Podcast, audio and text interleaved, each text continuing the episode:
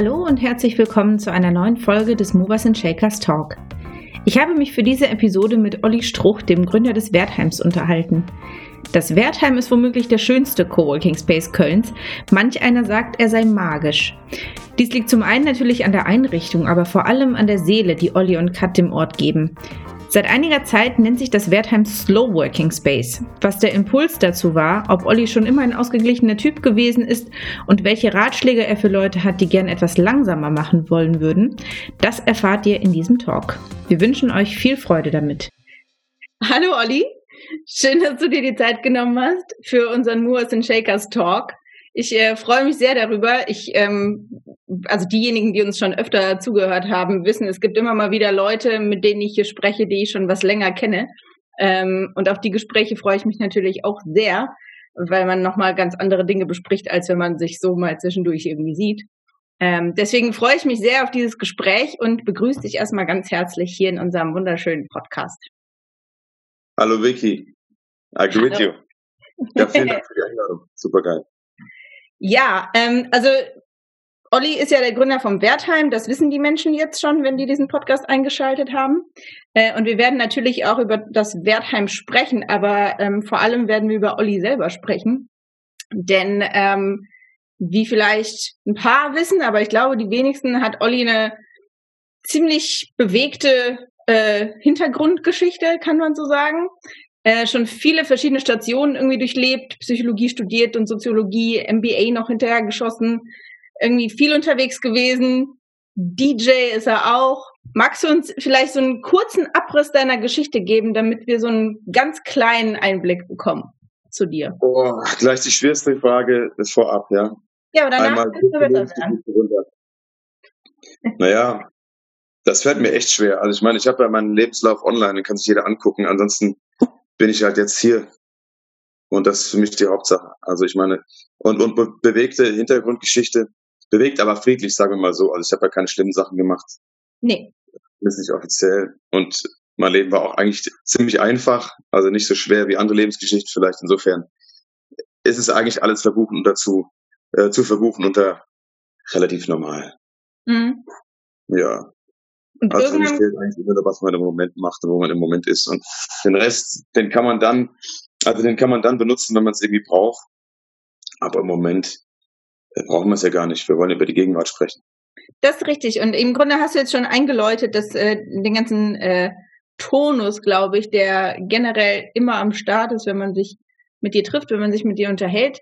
Ähm, kommen wir aber nochmal ganz kurz bevor wir in diesen Tonus wieder äh, zurückkehren, nochmal auf das Thema Wertheim, denn irgendwann kam ja dieser Impuls, dass du gesagt hast, jo, ich möchte das jetzt machen. Ähm, wenn ich mich richtig erinnere, war ja erstmal ein anderes Konzept geplant. Es war nicht von vornherein geplant, dass das ein Coworking in erster Linie wird, sondern es war ja mhm. eigentlich als äh, Boardinghouse ähm, gedacht.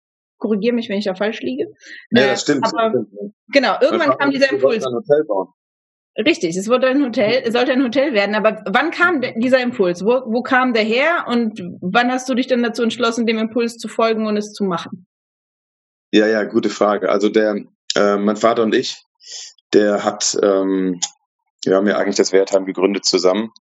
Mein Vater ist in Wertheim geboren, für die Leute, die das nicht wissen. Und das hat Wertheim, genau. Genau, der Stadt Wertheim, auf der Flucht geboren, sozusagen im im Gehen fallen gelassen. Der hat auch gar nicht da gelebt. Der wird nur kurz da geboren und ist dann nach Groß-Gerau gezogen als kleines Baby in der Nähe von Frankfurt. Aber das ist irrelevant. Also das mit dem Hotel hat nicht funktioniert und ähm, hat irgendwie gar nichts mehr so funktioniert, wie wir es wollten. Und ähm, ein Businesspartner von mir, der Janik Schreckenberger, der CEO von Heartbeat Medical, der hat dann irgendwann gesagt, Olli, ähm, begrabt doch die Pläne von Freudenhaus, ähm, Tierklinik, Hundeauffangstation, ähm, und, ähm, und mach Coworking, das ist total in. Das machen in Berlin jetzt alle. Und ich so, was ist, was ist das? Äh, Welches Jahr war das? Hm, 2013 mhm. ungefähr. So, ja, genau. Da war das Wort Coworking noch frisch. Und da haben wir gesagt, ja gut, sonst bleibt uns eigentlich nichts anderes übrig. Und ähm, irgendwie hört sich auch ganz cool an, das machen wir jetzt. Und das waren aber dann Yannick und du? Nee. Nein, nein, nein, der Yannick hat mir nur die Inspiration gegeben. Der hat mich immer so ein bisschen gecoacht. Äh, der ist zwar ein bisschen jünger, also viel jünger, aber auch viel schlauer und ähm, hat immer super, super Einfälle gehabt und das war einer von denen. deswegen ist auch einer von unseren Räumen nach seiner Firma benannt, nach dem Heartbeat, also Heartbeat-Raum. Und die Immobilie hattet ihr zu dem Zeitpunkt ja schon, schätze ich, mhm. äh, gesehen. Im, also für alle, die noch nie in Bertheim waren, am Hansaring in Köln, das lohnt sich auf jeden Fall, denn ähm, diese ganze Seele des Wertheims ist schon sehr speziell.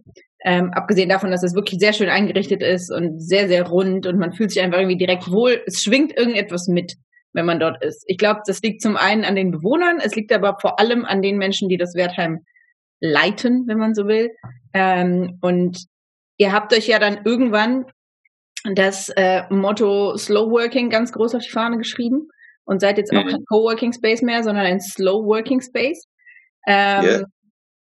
Das finde ich grandios. Ähm, und meine Frage wäre jetzt aber, also zum Beispiel bei LinkedIn steht jetzt nicht so viel über dich, aber es steht zum Beispiel drin, dass du ein Slow Man bist oder dich als solcher bezeichnest. ähm. Kann man sagen, dass es bei dir ein Leben vor und nach dem Wertheim gab? Also warst du schon immer Teil dieser Slow-Working-Bewegung oder ist das etwas, was irgendwie in den letzten Jahren dich so überkommen hat? Ah, ja, Slow Working ist eine gute Frage. Also das, dieser Name, der wurde eigentlich aus dem Witz heraus geboren, weil, weil wir dieses, dieses, dieses, diesen Begriff Coworking, den fanden wir halt irgendwie ein bisschen abgedroschen. Ich sage immer so wie in den 90ern Wellness dann auf einmal inflationär gebraucht wurde mhm. und irgendwann sogar seinen Weg auf Orbit-Packungen gefunden hat. Orbit Wellness, du erinnerst dich vielleicht? Wo man ja. gemerkt hat, so Wellness ist jetzt officially dead als, äh, als Marketingbegriff.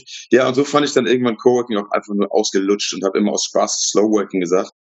Und irgendwann ist uns, irgendwann ist uns aufgefallen, dass es ja eigentlich gar kein Witz ist, dass uns das ja eigentlich irgendwie auch entspricht. Weil das Wert haben, es kommt mir manchmal vor, als würden die Uhren halt hier ein bisschen langsamer ticken. Alles hat so gefühlt Ewigkeiten gedauert, bis es irgendwann mal so geklappt hat, wie man es sich nicht vorgestellt hat.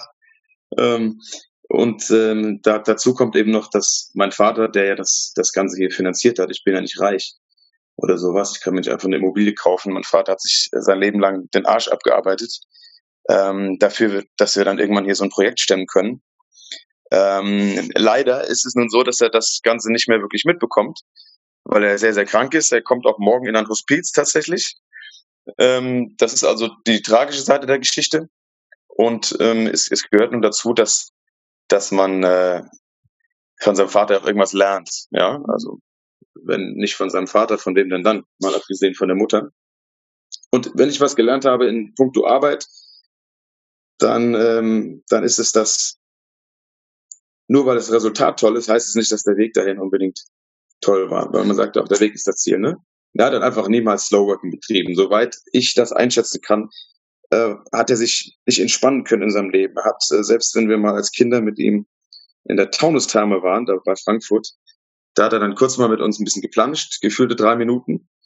Und dann saß er schon wieder mit seinem Manager-Magazin oder seinem Kapital und seinen Speedo-Hosen auf, auf der, ähm, auf der Faltliege und hat halt irgendwelche Aktiensachen gelernt und irgendwelche Versicherungssachen studiert. Also er hatte sich das irgendwie, er konnte irgendwie nie entspannen. Mein Gefühl ist, dass dass sein Antrieb immer aus so der Angstecke herauskam. Und das möchte ich halt nicht. Ich, ich, ich sehe, wozu das führt. Und ich möchte halt gerne aus der Liebe heraus agieren und aus der Ruhe und im Sinne von Slow Working ist ja nicht langsam arbeiten oder faul sein oder Deadlines nicht einhalten, sondern es ist einfach nur, genau wie Slow Food halt, auch nicht Löffel nach Löffel nach Löffel ist, sondern bewusst, achtsam, dankbar ja, so, das ist die Parallele. Slow Working. Aber dann nochmal die Frage, war das schon immer so? Hast du schon immer Ach, so gedacht? Nee, überhaupt gar nicht. Also ich bin ja äh, geboren worden als, als äh, totaler äh, ADHS-Krüppel, wenn man das mal so galant formulieren darf. Also ich sage mal so, die ersten 15 bis 20 Lebensjahre war ich überhaupt nicht bewusst. Ich wusste gar nicht, ich sah keinen Unterschied zwischen Regen und Sonne oder Temperaturen oder ähm, na, Tag und Nacht wäre jetzt, übertrieben, aber ich habe sehr, sehr unbewusst gelebt, weil ich ständig von allem abgelenkt war und war sehr, sehr nervös und sehr destruktiv, nicht nur nach innen, sondern auch nach außen. Also habe viel Scheiße gebaut als kleiner Junge, sagen wir mal. Ähm, sagen wir mal so.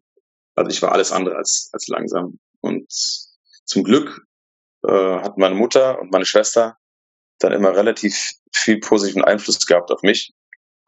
Ähm, die haben mir immer alles Mögliche an Hilfsmitteln geboten. Zuerst einfach nur dadurch, dass sie da waren, weil mehr habe ich auch nicht angenommen damals. Und dann irgendwann schrittweise dann ähm, in Form von von Familienaufstellungen, also keine Familientherapie oder sowas mitnichten. Mhm. Und ähm, autogenem Training kam dann irgendwann und meine Schwester hat mich irgendwann mal auf ein Meditationstraining praktisch eigentlich schon eingeschrieben, die so, das machst du jetzt. Und ich so, okay. Ähm, habe mich immer ein bisschen zu meinem Glück gezwungen und ich meditiere so seit 2013 eigentlich jeden Tag regelmäßig. Ich glaube, das längste, was ich ausgesetzt habe, waren so 36 Stunden. Und dann merke ich es aber auch echt, dann werde ich richtig, ähm, richtig nervös wieder innerlich. Ja, also dann ähm, kommt wieder so ein bisschen so diese Angsthülle zurück, die ich mir eigentlich gar nicht mehr vorstellen kann für mich. Also ich war mhm. wirklich, sagen wir mal, ich war eigentlich wirklich ständig ähm, auf dem Angsttrip früher. Ich habe es aber nicht gewusst, weil ich kannte das Leben ja nicht anders. Also ich war nie, so um deine Frage zu beantworten, ich war wirklich äh, alles andere als slow. Ich war immer ziemlich, ziemlich nervös, ziemlich mhm. ängstlich. Und diese Angst ja. hat sich immer in Wut ausgedrückt. Ich war nicht depressiv oder sowas, ich war einfach nur ähm, im besten Fall sehr, sehr energetisch und sportlich unterwegs und im schlechtesten Fall destruktiv wütend und vielleicht sogar manchmal gemein. Ich finde das sehr bemerkenswert, weil ich, also früher sowieso, aber auch immer noch habe ich einige Menschen in meinem Umfeld, wo ich mir sehr wünschen würde, dass sie offen wären gegenüber all den Dingen, die du jetzt gerade genannt hast, wie zum Beispiel, also um bewusster zu leben, hm. über Steps wie Meditation, wie Yoga und so weiter irgendwie dahin zu kommen. Ähm, aber die sind halt alles andere als offen dafür. Und du sagst gerade, meine Schwester hat gesagt, ja, mach das mal. Dann habe ich gesagt, jo, mache ich. Aber ja, war das, das hört sich so? an, als wäre das schnell und ja. einfach möglich gewesen. Also ich bin jetzt 41 und ich glaube, ich hätte das auch schon mit 20 vertragen können. Aber also ich war halt wirklich ein Assi. Ich, ich hab, sowas fand ich witzig. Ähm, Im besten Falle und einfach verachtenswert, im schlechtesten. Wenn man sagt, komm, mach doch mal Meditation, habe ich irgendeinen Witz gemacht und war auch schon wieder weg. Mhm. Das war so einfach nicht. Ich, ich habe jetzt mal über, übertrieben schnell erzählt, aber das war so eine schrittweise Entwicklung. Und also, also wenn du, wenn du so die aller, die allererste Ursprung, wo ich das erste Mal so ein bisschen slower wurde, wo so, ähm, ich würde fast schon sagen, so die, die, der Beginn meines slowen Lebens ähm, geschah tatsächlich, und jetzt wird es wahrscheinlich überraschend klingen, äh, unter dem Einfluss von Amphetamin. Mhm.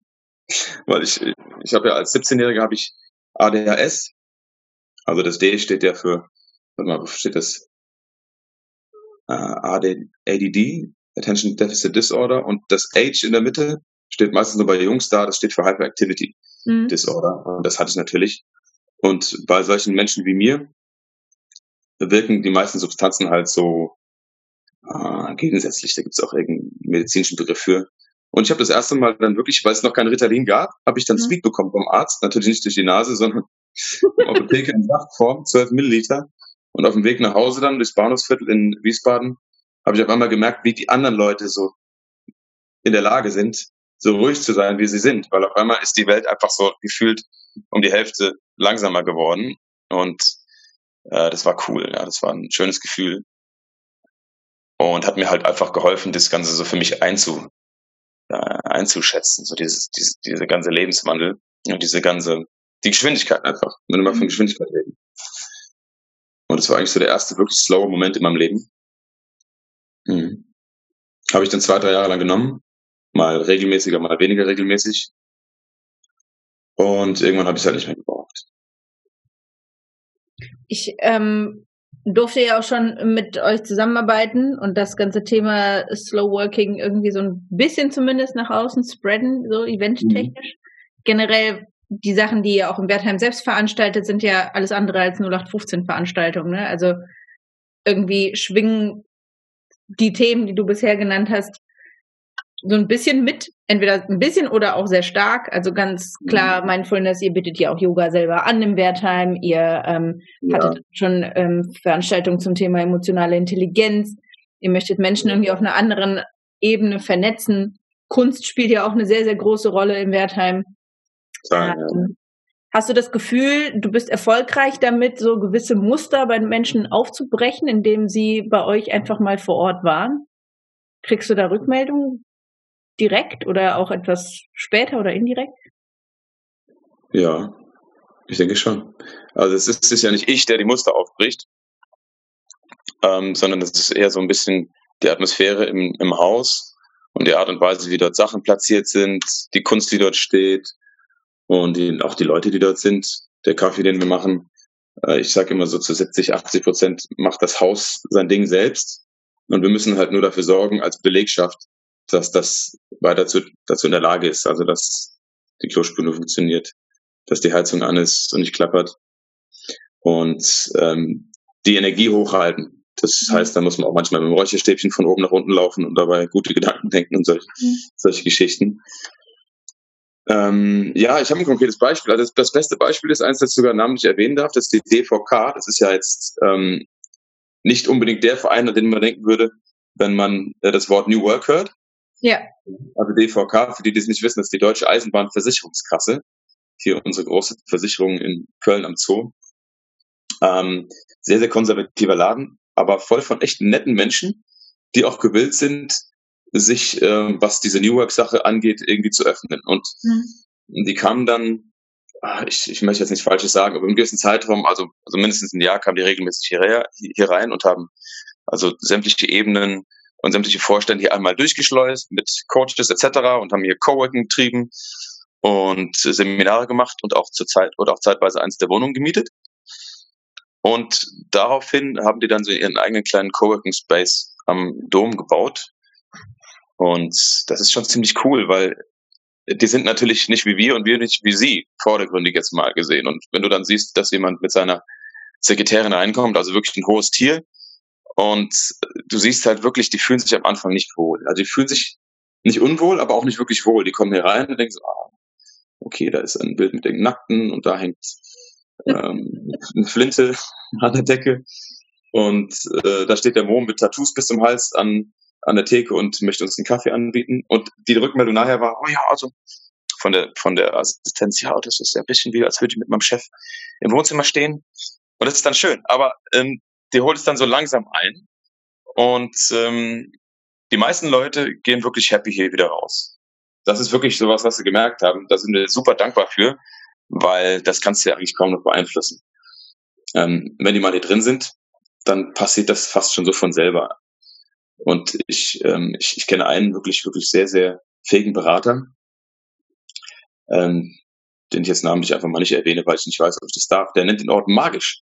Mhm. Magisch gesagt. Das Wertheim ist magisch. Das erzählt der CEO, das erzählt er wirklich ganz, ganz, ganz wichtigen und einflussreichen Leuten wenn er über das Wertheim redet, da bin ich super stolz drauf. Es liegt aber eigentlich jetzt natürlich, wie ich schon gesagt habe, nicht wirklich an Cat und mir oder der, äh, dem Stab, sondern hauptsächlich an der Immobilie und nicht zuletzt daran, wo diese Immobilie drauf steht.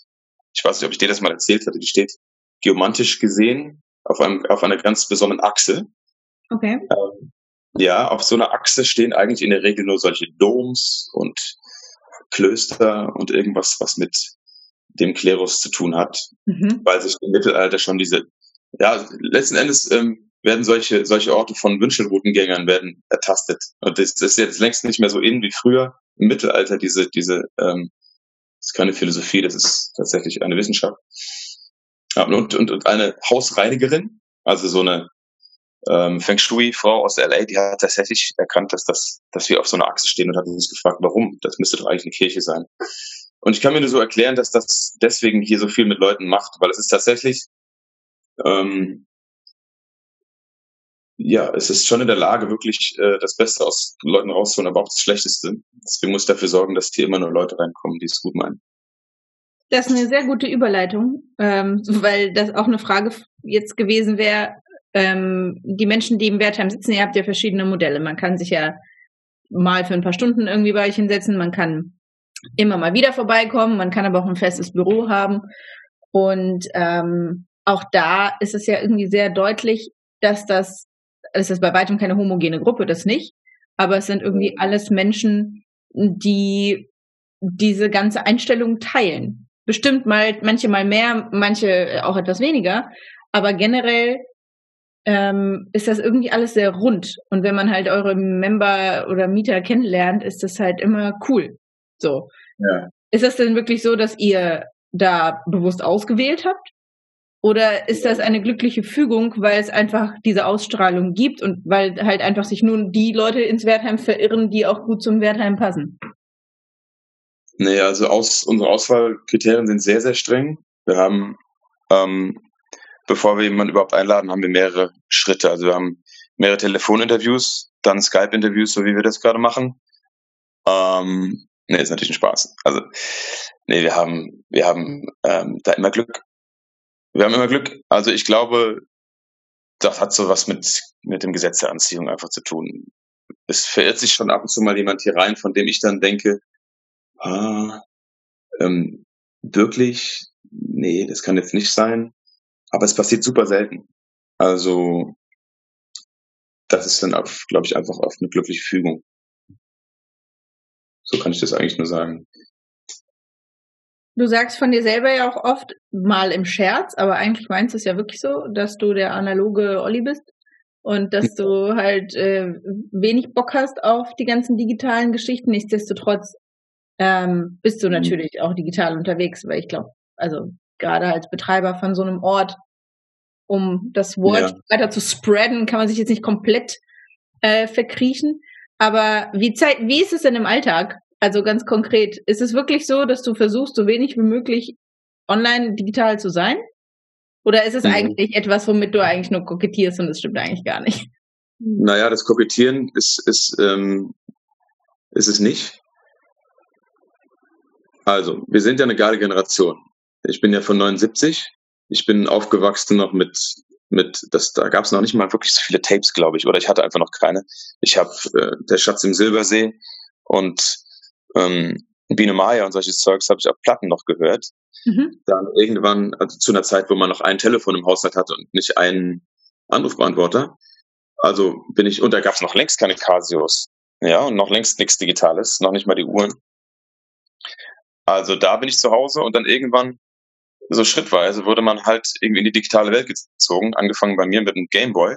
Mhm. Und ich sage immer, wir sind halt noch, noch alt genug, um das halt zu checken oder mitbekommen zu haben, wie das ist, wenn du komplett analog lebst, aber auch noch jung genug, und ich denke mal 41 ist nicht wirklich kein Alter, jung genug, um, um halt es zu schaffen, ein Instagram Live-Video ähm, zu basteln oder es halt nicht total zu verraffen. Mhm. Ja.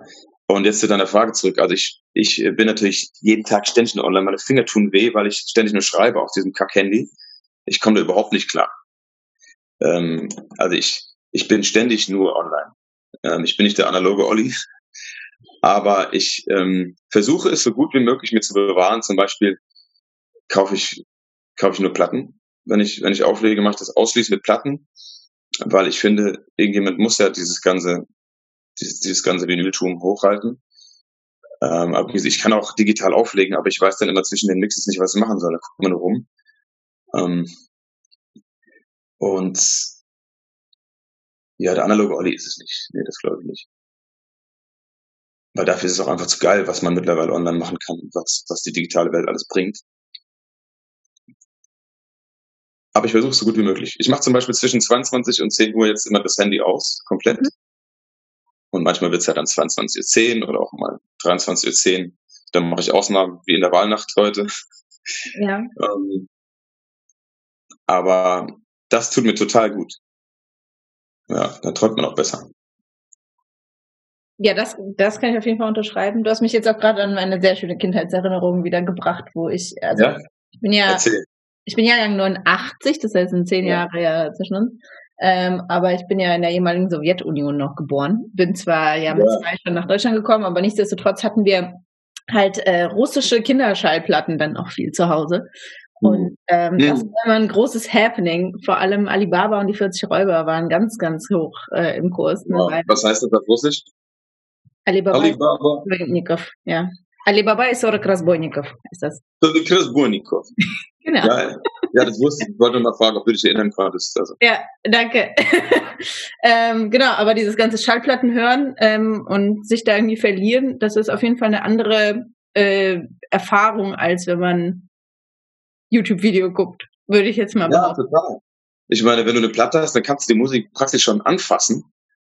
Ganz ohne LSD. Ja? Korrekt. Ist mit fünf auch schwierig, würde ich sagen. Mhm.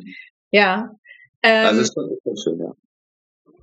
Würdest du denn oder was würdest du den Menschen raten, die sich gerade in so einer Situation befinden, wo sie das Gefühl haben, irgendwie kommen sie wirklich nicht zur Ruhe. Irgendwie kriegen die nicht das gebacken, was sie gebacken kriegen wollen. An sich ist alles cool, aber es ist halt irgendwie dieses Dauer unter Strom, Dauerstress, mhm. die ganze Zeit im Unterbewusstsein schwingt irgendwas mit, man kann es nicht wirklich fassen. Hast du irgendwie die Dinge, wo du sagst, das funktioniert auf jeden Fall oder zumindest zu 70 Prozent? Ja, ja, die Antwort ist total langweilig und ich, das heißt einfach nur Meditation und Atmen. Die Sachen sind, sind für mich, ich bin ja kein Coach und ich habe zwar Psychologie studiert, aber ich bin ja kein Psychotherapeut oder sowas. Und ich kann auch, ich, ich habe schon versucht, Leute zu belehren und es geht immer nach hinten los, deswegen gebe ich hier gar keine Tipps, auch außer Meditation, Atmen. Die zwei Sachen, die kann jeder, das können schon Babys. Und ähm, wenn man schafft, das regelmäßig zu machen, dann ist das wirklich die einzige Schwierigkeit, die Regelmäßigkeit reinzubringen. Also es ist natürlich schön, wenn du einmal im Quartal 15 Stunden lang meditierst. Ähm, es ist aber viel, viel wirksamer, wenn du das, sagen wir mal, einmal die Woche 15 Minuten machst oder jeden Tag eineinhalb Minuten. Das reicht schon. Und dann ähm, wird sich welcher Teil auch immer in dir mehr braucht, dann mehr holen. Ja, und das Herz ist wichtiger als das Gehirn. Das habe ich gemerkt. Studien belegen, kann man, kann man nachlesen, ich weiß zwar nicht, wo das steht, aber also wirklich in, in, in heißt es Kilobyte? Ja, ne? Kilobyte? In, Be in Bezug auf was? In Bezug auf Information. Ja. Ja, also das ist jetzt kein New Age-Gedöns oder irgendwie esoterisch, sondern es nachweislich fließen mehr Informationsteilchen von Herz Richtung Gehirn als von Gehirn Richtung Herz. Und egal zu welcher Tag- und Nachtzeit oder zu welchem Stadium des Gehirns, das Herz ist viel, viel, viel, viel, viel, viel wichtiger, ähm, als wir das glauben, als wir das wissen. Und es hört nie auf zu schlagen. Das steigt ständig, egal ob du pennst, egal ob du gerade kacken bist oder ob du pennst ähm, auf der Straße oder im goldenen Bett. Das Herz hört nie auf. Und ich glaube, wir sind da nicht dankbar genug für. Und der Bauch erst. Wenn der Bauch noch dazu kommt. Erst, ja. Der Bauch. Auch nochmal eine, eine spezielle Geschichte. Das würde, glaube ich, eine einzelne Folge komplett füllen. Äh, ja. Connection zwischen Wohlbefinden und äh, Bauch. Äh, das ist, glaube ich, nochmal ja. ein richtig krasses, krasses Thema. Auch wenn das Wertheim jetzt nicht das typische Startup Coworking ist, ne? Kam, mhm. Also nicht so das 0815 Startup Anlaufpunkt. Ähm, es ist ja trotzdem ein fester Bestandteil dieser Szene. Also ihr seid ja trotzdem auch untereinander vernetzt. Du kennst ja auch andere Leute, die auch einen Coworking Space betreiben. Ähm, ja. Du kennst das ein oder andere Startup. Was sind denn deine Beobachtungen so aktuell, aber auch so in den vergangenen Jahren hinsichtlich dieser Startup-Szene hier in Köln? Das würde mich sehr interessieren, weil ich glaube, du hast da ganz andere Ansätze und Meinungen zu als manch anderer. Mhm. Mhm. Mhm. Ähm, also ich wurde letztens irgendwo aufgenommen und ich weiß nicht mehr, wo das war. Da habe ich ein bisschen, habe ich mich ein bisschen negativ über die Startup-Szene geäußert. Ich hoffe, das hat äh, niemals den Weg ins Internet gefunden. Ich habe ähm, nicht gehört. Wie bitte? Hast du nicht gehört? Ich habe nicht gehört, ne. Ähm, und dann habe ich selbst gemerkt, wie dumm das war, was ich gesagt habe, oder wie, ähm, wie impulsiv das war. Ich habe mich einfach ein bisschen darüber ausgekotzt, dass da irgendwie nichts Neues passiert, aber das stimmt ja gar nicht. Man, man, man, ich meine, ich habe vor sieben, acht Jahren das erste Mal in ein Startup investiert. Ich habe in ein paar Startups schon investiert, die meisten natürlich desaströs, aber auch ein paar sehr erfolgreich. Und ich meine, das ist ja, ist ja auch nicht anders zu erwarten. Und habe halt schon, ich möchte es vermeiden zu sagen, viel gesehen, weil es ist ja nicht wirklich so ich bin ja kein alter Hund, ich bin ja kein Thelen oder sowas, ganz im Gegenteil, hoffentlich. Aber also ich kann mir eigentlich kein Urteil äh, erlauben, sozusagen, über die Startup-Szene, weil ich bin da eigentlich nicht tief genug drin. Wirklich. Also man, du hast schon recht, die, die Leute sagen, äh, als Wertham ist ein fester Bestandteil der Startup-Szene, weil die Piraten und weil Startup Cologne und weil, weil, weil die Stadt auch immer wieder mal zukommt oder zukommen ist und Events hier gemacht hat, ähm, oder uns irgendwie um, um Räume gebeten hat oder um eine Meinung. Aber irgendwie fühle ich mich dazu nicht berufen zu sagen, wie das jetzt in Köln sich entwickelt hat. Ich weiß nur, dass Startups insgesamt meiner Meinung nach überbewertet. Mhm. Weil, weil deren übergeordnetes Ziel jetzt rein businesstechnisch dich nicht genug befriedigt, sage ich mal? Also meinst du, wir hätten, wenn wir mehr Startups hätten, die einfach weniger darauf hinaus wären, viel Geld zu machen, um noch mehr Geld zu machen, äh, und stattdessen einfach sich mal einen Higher Purpose irgendwie verschrieben hätten, ja. da eher am Start, wäre jetzt meine Vermutung gewesen. Das, Weil das, das Thema Nachhaltigkeit und vielleicht mal 15 Schritte vorausdenken mit, also das, was man damit erreicht, wenn man so ein Startup macht, ähm, dass sich das irgendwie eher ansprechen würde. Ja, ich finde es halt irgendwie fies, dass man ähm, von, von Startups immer nur erwartet, dass sie, dass sie, dass sie einem darlegen, wie schnell man jetzt wächst und wie viel der Kunde kostet und wann bist du eigentlich ein Unicorn mhm. und ist das Ganze dann auch ähm, skalierbar? So, das trimmt die Leute doch nur darauf, diesen Geldgedanken immer, immer vorab zu stellen. Und ein Startup an sich, das kommt mir halt manchmal so vor, als wollten die, diese Startups einfach nur gegründet werden, um des Gründens Willens. Das ist ja dann so ein Lifestyle. Das, das mhm. spricht auch gar nichts. Ein alter Mentor von mir, der Jan Küster, ähm, von Founders Fight Club, der hat diese ganzen, der hat die, diese Szene immer dann, oder die Leute, die diese Szene halt besonders lieben, der hat immer Partypreneure genannt. Partypreneure, das finde ich ganz cool. Das ist nice. Äh, weil er gesagt hat, hey, das ist cool, du kannst hier und da pitchen und bist auf jedem Event zu Hause und dann holst du dir Geld von reichen Leuten ähm, und lässt dir eins, zwei Jahre bezahlen und wenn es funktioniert, cool, wenn nicht, dann bist du wieder beim, beim nächsten. Ich finde es halt nur, gerade wo du das Wort Purpose halt ansprichst, ich finde das super gefährlich, weil auf einmal ist Purpose wieder mal sowas, was man sich auf die Fahne schreibt, genau mhm. wie die SAP jetzt äh, Meditationseinheiten ähm, perfekt abrechnen kann und das ROI von, von Achtsamkeit dann ermittelt. Sowas kotzt mich halt maßlos an. Ja. Ähm, und ich weiß halt, dass, dass es jetzt ähm, für die meisten Leute ähm, jetzt nicht so einfach ist, vielleicht, vielleicht spreche ich da auch, auch aus einer sehr, sehr privilegierten Position, aus, ähm, aus der Slow Working Class heraus. Aber ich versuche halt, wenn mich schon jemand fragt um meine Meinung, möchte ich halt sagen, was möchtest du denn machen? Was macht dich glücklich? Mhm. Und denk einfach nur an dein Herz und denk an deine Seele, so dass ich möchte, dass alle, was ich mache, und wenn man mal irgendwann sagt, so hier, das war der Struch, dann möchte ich sagen, okay, der hat da auch echt Scheiße gebaut, aber der hat's immer im Namen der Liebe getan. Ich rede jetzt nicht von körperlicher Liebe mhm. oder von, von, ähm, von Nächstenliebe, sondern wirklich so diese, diesen, des Herzens. Ne? Mhm. So äh, plakativ und so romantisch, dass ich auch vielleicht anhören mag. Ich meine das wirklich ernst. Ähm, was würdest du sagen, wie kriegen wir es denn gebacken, dass die Menschen mit denen wir so zu tun haben und die wir so kennenlernen in unserem Alltag, aber vor allem auch im Businessumfeld, mm, dass die empathischer werden. Weil ich glaube, das wäre ja schon mal ein Riesenschritt in die richtige Richtung. Ähm, für das, also dafür, dass mehr Menschen aus Liebe agieren, weißt du? Weil wenn du nicht empathisch bist, dann ist natürlich ein bisschen schwierig, glaube ich, mhm. dahin zu kommen. Ja, wie wir das hinkriegen, als mhm. für jeder Einzelne? Ja, oder du und ich, als die Leute, die ja. das vielleicht schon durch, durchgeblickt haben, irgendwie. Diesen das Punkt. ist so schwer, weil ich, du, du, du fragst diese Frage jemand, der im Auto regelmäßig immer noch ausrastet, wenn ihm jemand zu dicht auffährt. Mhm. ähm, wie kann ich dafür sorgen, dass Leute empathischer sind?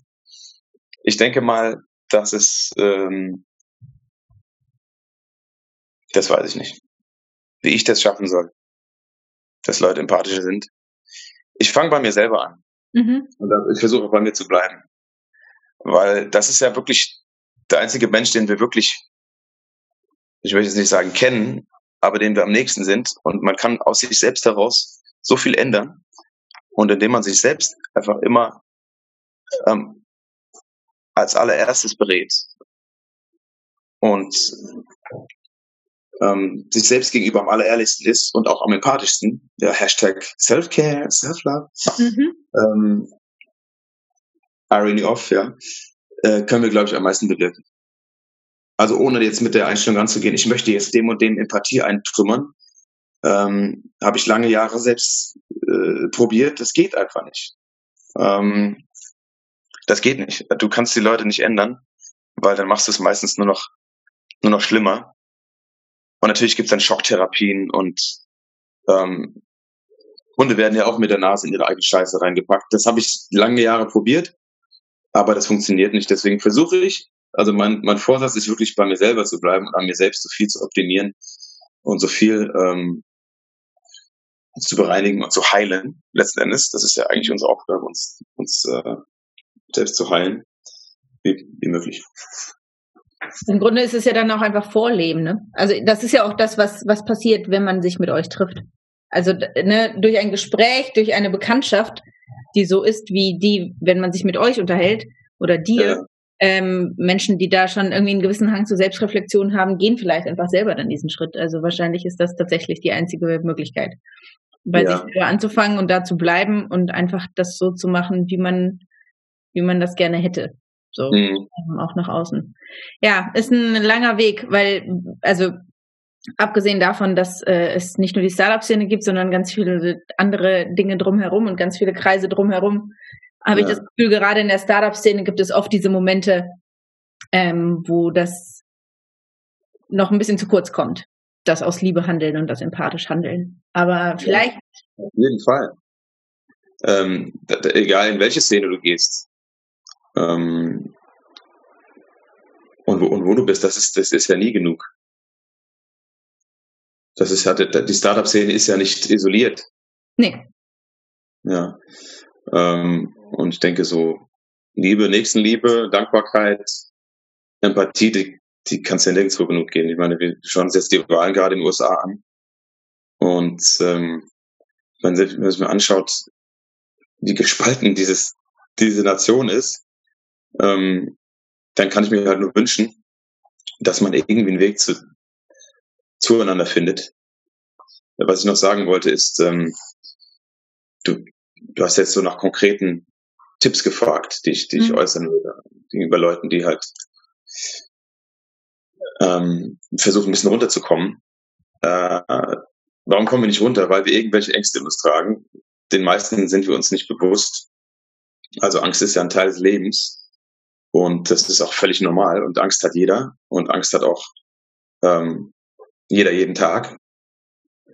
Aber je bewusster uns wir damit auseinandersetzen, vor was wir Angst haben und uns fragen, warum, und dann auch zum Teil vielleicht einfach dankbar sind dafür, dass wir diese Angst spüren dürfen, sobald wir die Hintergründe nämlich erfahren, ähm, dann können wir uns die richtig zum, zum Instrument machen. Dann können wir mit dieser Angst, ähm, die können, können wir dann als Schwert benutzen oder mhm. als Schild. Äh, ja, und ähm, das finde ich fängt an bei der Dankbarkeit. Das ist eine Sache, die mir super leicht fällt mittlerweile, weil ich es oft trainiert habe.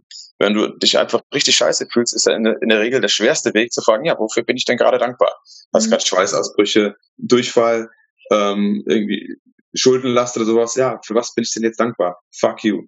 Ähm, es ist alles nur Scheiße. Ich war auch schon leicht depressiv, habe ich mir im Nachhinein nach meinem Psychologiestudium habe ich mir das selbst diagnostiziert. Das heißt, ich weiß, wie es sich anfühlt, eine Depression zu haben. Und wenn dann einer ankommt und sagt, ja, sei doch mal ein bisschen dankbar, sei mal achtsam. Oh mhm. Oh ja, Olli, steh auf. Mhm. Ähm, und danke. äh, es fällt super schwer äh, und es geht wirklich nur durch Übung. Aber diese Dankbarkeit ist so eine Energie, die immer, immer mehr Dankbarkeit einlädt. Und du kannst ja klein anfangen, indem du einfach sagst, hey, weißt du was, ich bin halt super dankbar, dass ich atmen kann äh, dass mein Herz schlägt, weil das macht es in der Regel bei jedem, der noch lebt. Ähm, und ich war schon live dabei, wie es bei Leuten halt einfach nicht mehr funktioniert.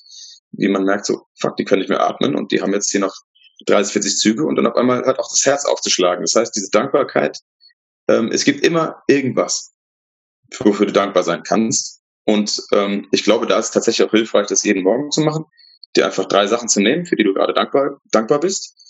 Es sei, dass die Heizung ist in deinem Haus, und ähm, dass du zwei Beine hast, die dich die Treppe runtertragen zur Arbeit. Ach ja, eine Arbeit hast du auch noch. Wie geil ist das denn?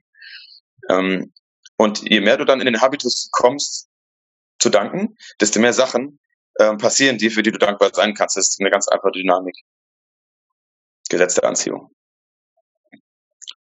Das ist fast schon ein wunderschönes Schlusswort. Ähm, ich hätte aber noch eine allerletzte Frage, ähm, nämlich ja.